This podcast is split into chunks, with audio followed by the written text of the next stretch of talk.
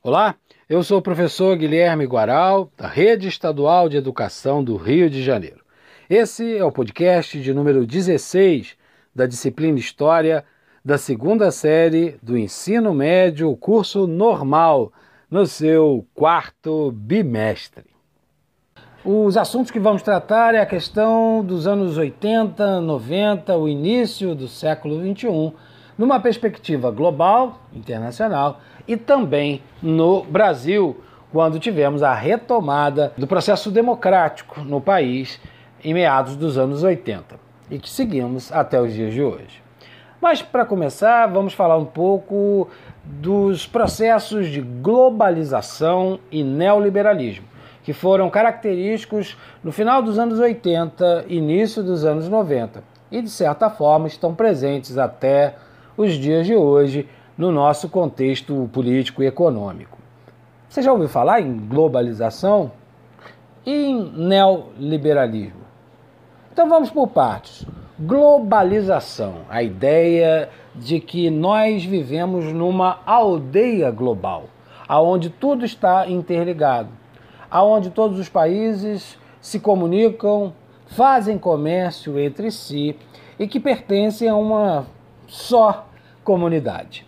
Óbvio que essa ideia vai se consolidando com a crise do comunismo e a crise eh, e a derrocada né, da União Soviética e a ideia da Guerra Fria.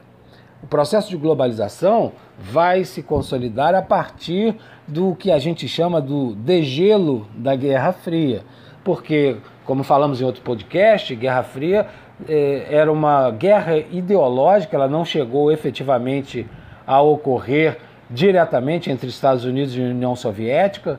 Se tivesse acontecido, não sei se estaríamos aqui fazendo um podcast. Né? Então, esse processo ele foi intenso por uma rivalidade que se mostrava pela construção de armas nucleares. Uma das formas de mostrar poderio dos dois lados era a produção de bombas nucleares de armamentos nucleares. Em meados dos anos 80, a União Soviética percebeu que ela estava falida. O seu modelo de negócio estava defasado, não tinha como competir com a indústria ocidental.